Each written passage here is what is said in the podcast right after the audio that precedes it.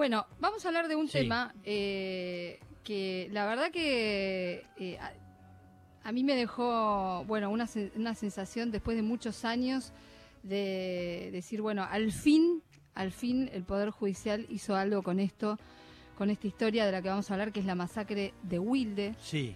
Después de casi 29 años, fueron condenados siete policías Mm, por el asesinato de cuatro personas. mm.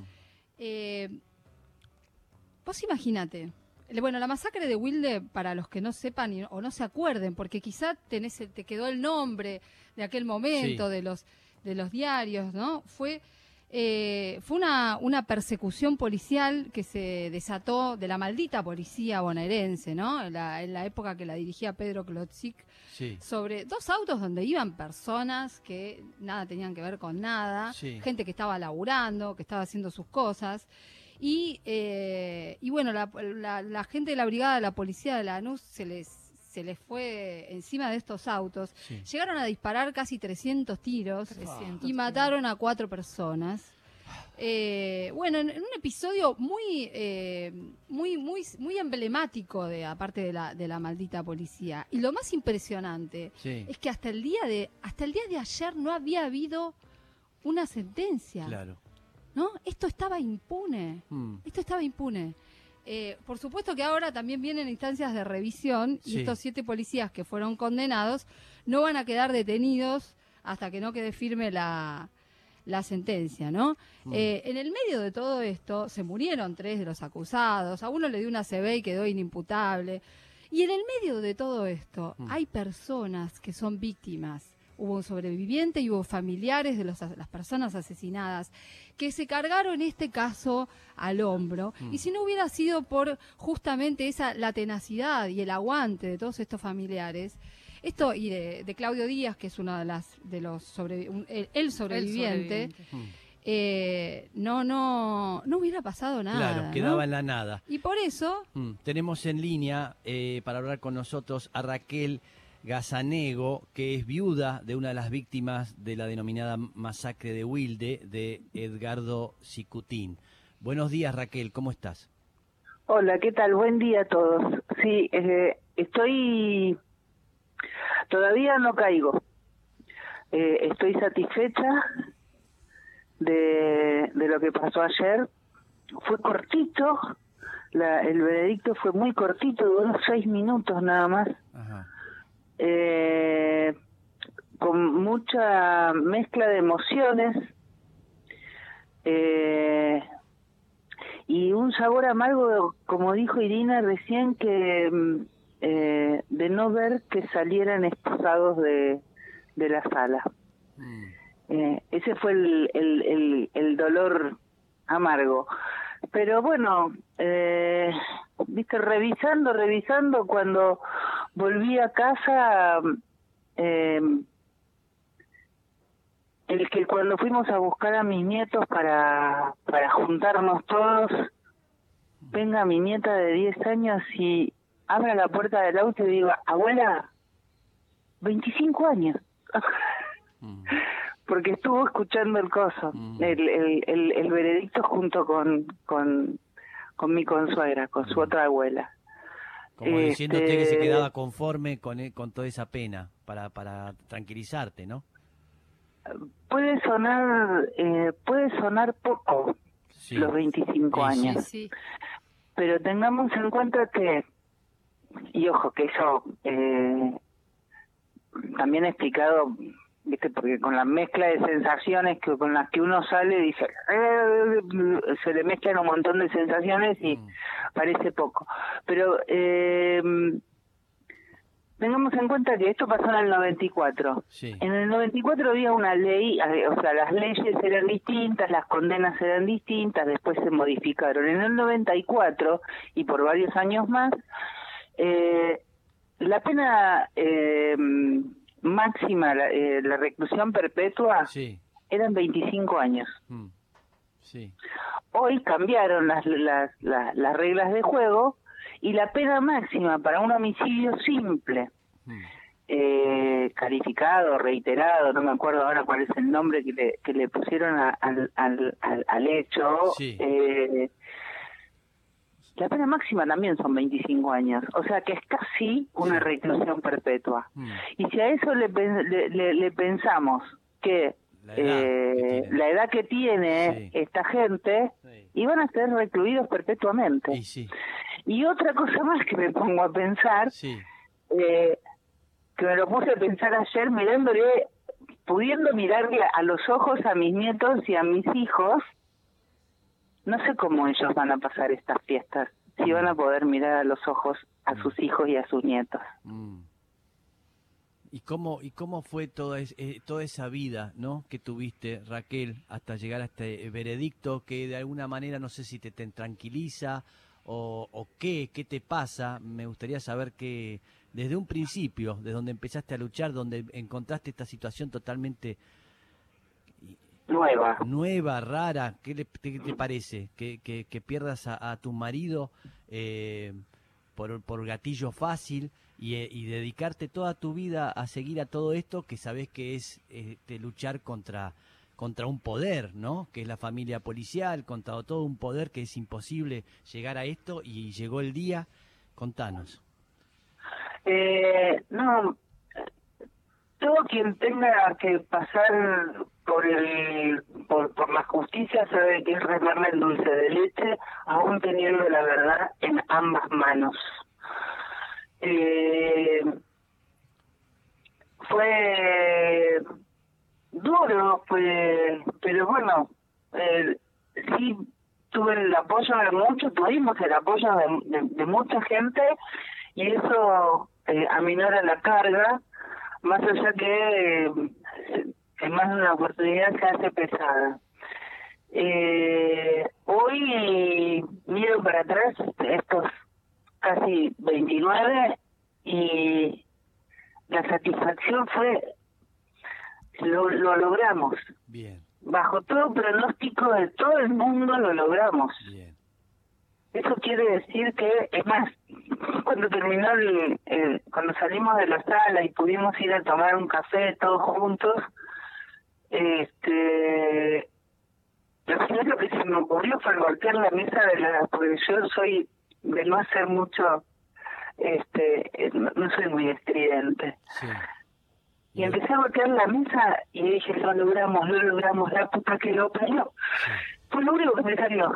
Claro y sí después de tanto tiempo. Irina. Pero eh, sí no hay que bajar los brazos o sea lo que yo le o sea Estoy satisfecha por los 25 años y lo que más me pone contenta no son los 25 años. Lo que más me pone contenta es haberle podido demostrar a mis hijos que se puede. Claro.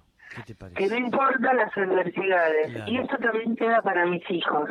Y esto también, como eso no era solamente por mis hijos y mis nietos, no era por Edgardo, eh, no era solo por ellos era por que se puede demostrar que se puede, que se puede hacer justicia, que tardará un poco más, un poco menos, pero mm. se puede, no bajar los brazos. Se podrá hacer en, más tiempo, se podrá hacer caminando más despacio, no corriendo. Mm. Eh, y algo que nos, que, que eh, el tribunal nos, nos felicitó a todos, a ambas partes, a todos, porque fue un juicio con todo el entramado que tiene y el entripado que tenemos, fue un juicio que eh, no hubo ningún tipo de agresiones ahí adentro. Nosotros también hemos demostrado que eh,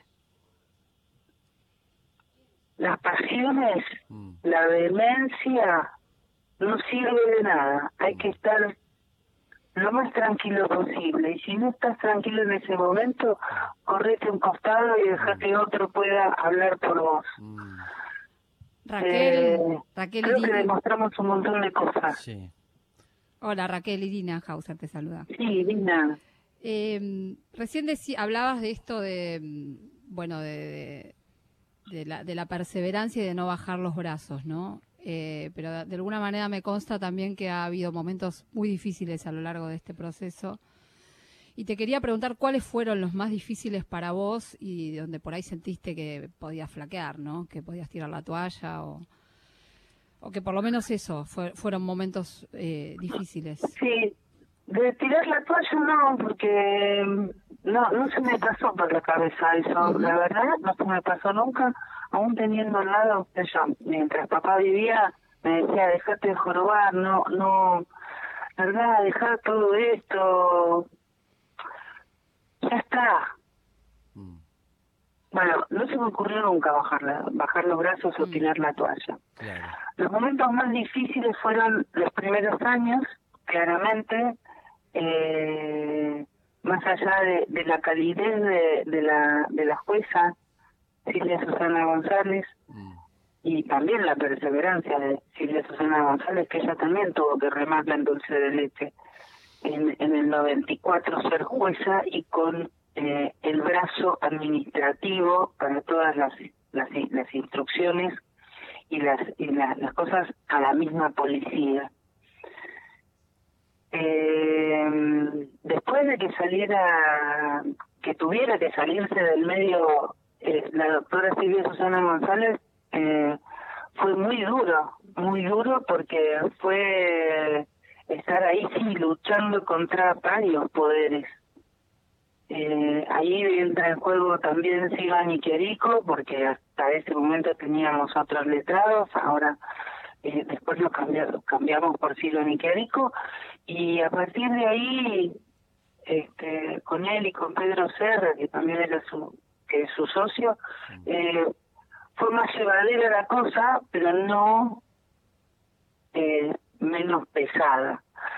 ¿Por qué? Porque estaba Villa Mayor, estaba el Prosic, seguía Dualde, mm. eh, se, nadie buscaba al prófugo. Mm. Eh, cada cosa que nosotros pensábamos que era buena, venía un cachetazo por parte de los tres poderes que te dejaban tumbado.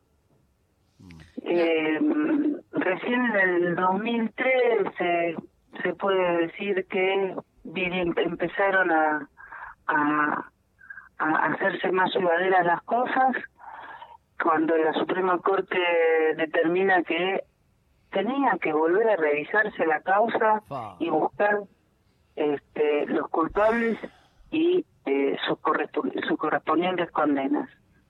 De ahí pasa al, fiscal Escalera, el juez el juez este Vitale y y es como que encuentran al prófugo, y ya ahí ya como que ya estaba, ya podíamos llegar a juicio. Bueno, desde el 2014 que, que, que se elevó nuevamente a juicio por la, captura del prófugo, eh, tuvimos que seguir esperando, tuvimos que seguir esperando. Eh, los años más difíciles fueron los, los antes del, del, del 94 hasta el 2013. Mm. Un montón. Un montón, sí, bueno, pero tuvimos que pasarlo. Y sí, estamos hablando con Raquel eh, Gazanego, viuda de una de las víctimas de la denominada masacre de Wilde, que pasó en el año 94 y recién ahora tenemos la sentencia y hay que ver también cómo sigue todo esto, ¿no? Raquel, yo te quería preguntar o que nos cuentes, eh, bueno, ¿qué, qué, a qué se dedicaba Edgardo, tu marido, y cómo, cómo era. No, Edgardo era vendedor de libros. De hecho, estaba en ese momento junto con Claudio yendo a vender libros. En aquel momento se leían muchos libros. Este, había muchas enciclopedias y, y demás. Eh, vendía libros para una editorial y trabajaba eso. Eh, ¿Cómo era? Era ¿qué puedo decir yo? era un muy buen tipo, era un tipo familiar, era un tipo amiguero, era un tipo solidario, era un tipo que mm, eh, no, no, no, no se permitía una anécdota que la cuento reiteradas veces. Una vuelta vino enojadísimo del, del laburo porque le fue a vender a la casa de, de a una persona Mm. Y no le mostraba las enciclopedias, tenía, no sé, me acuerdo si eran cuatro o cinco hijos esta persona. No, no quería comprar nada, pero esta enciclopedia y él, bueno, con su speech de vendedor, eh, y venía enojadísimo porque no quiso comprarle libros, al final sí le compró, este, le, compró dos enciclopedias, pero no quería comprarle libros porque decía no tener plata para eso. Mm. Y en el, en el transcurso de la charla, saca plata de su bolsillo y le pide a uno de sus hijos que le vaya a comprar una majuana de vino. Ajá. Indignado, indignado. Y esa indignación le hizo ser más vehemente en la venta y este, enchufarle dos enciclopedias. Pero ya no puede ser.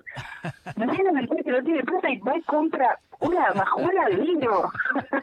este, era, era así. Era así. No, no, no, no soportaba que, eh, que no se instruyeran, no soportaba que no se leyera. Este era amante de, él era rugbyer, era amante del rugby, era amante del fútbol, eh, hincha de, eh, bueno, de los Pumas claramente, mm. eh, él jugaba, la última vez que jugó fue en el Club San Andrés, acá en, San Martín. Eh, y era hincha de Chacarita y de Boca. Mira.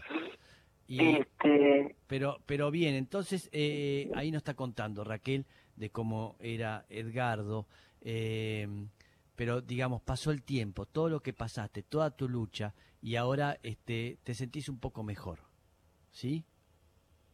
Sí, ahora me siento un poco más satisfecho y cuando digo no no caigo, eh, no es porque justamente me resuena la pregunta de mi hija, que me hizo el 5 de, agosto cuando se supo que iba a hacerse el juicio. Sí.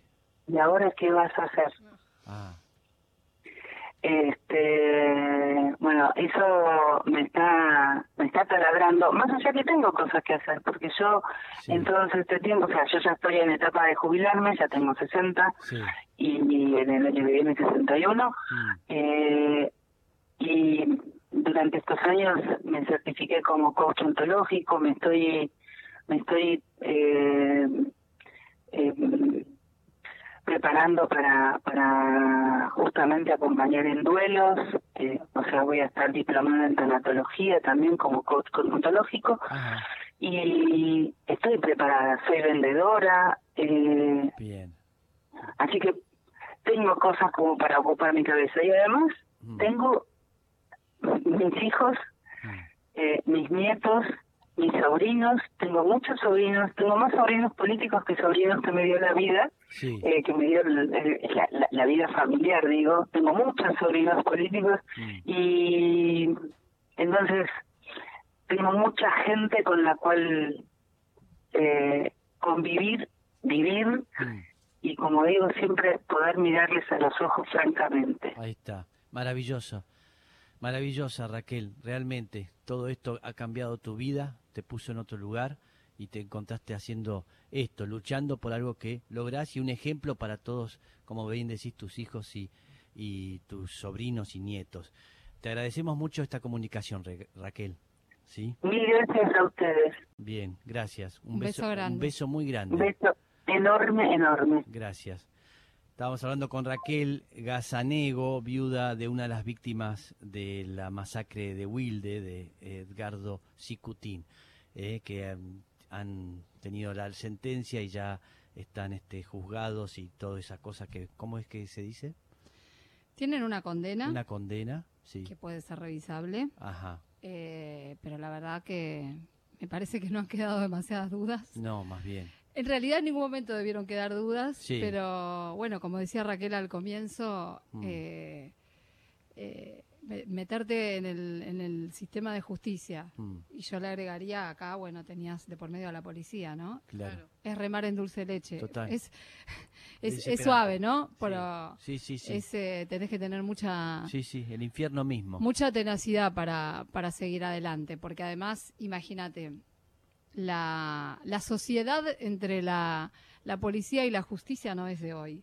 Es de, bueno, es, de, es de, es de tiempos inmemoriales, ¿no? Y son socios. Y sí. Y sí, claro. Y la verdad que en la provincia de Buenos Aires ha mm. sido siempre Pero qué desesperación esa mujer, ¿te das cuenta que de una noche de repente te desaparece tu marido, tu ser querido, nunca más, y estar peleando toda tu vida, desde el año 94, peleando para que se haga justicia y contra la policía, contra todo un sistema que es imposible, que vemos día a día cómo suceden estas cosas, toda esa gran familia. Ay, Dios. Bien. Eh, bien. Raquel hizo todos estos años algo que es importante, que, estuvo bueno, ¿no? Y mm. que eh, a los periodistas que la íbamos consultando por este tema, mm. eh, ella nos iba manteniendo informados, ¿no? Sí. O sea, no necesitábamos estar preguntando, pero estaba buenísimo lo que hacía, porque ella nos iba contando, aún con con la desazón de que se suspendieran las audiencias o porque no mm. sabés la cantidad de veces que se suspendió el inicio de este juicio. Fue una, era una cosa desesperante. Y vos recibías los mensajes de ella con el contador de cuántos días habían pasado. Era tremendo, tremendo. Y bueno, y ahora durante el juicio, eh, la verdad que también iba pasando una especie de diario de lo que iba sucediendo y y era y bueno fue algo muy importante mm. eh, el que quiera oír que oiga digamos no eh, pero bueno algunos escuchamos y, mm. fuimos siguiendo y, conociendo por las que tuvo que pasar ella y bueno y las demás familias también no mm. porque acá hay otras otras familias involucradas bueno eh, quizá ella se ocupaba un poco más de esta parte y por eso la tuvimos tan cerca permanentemente. Bien gracias Irina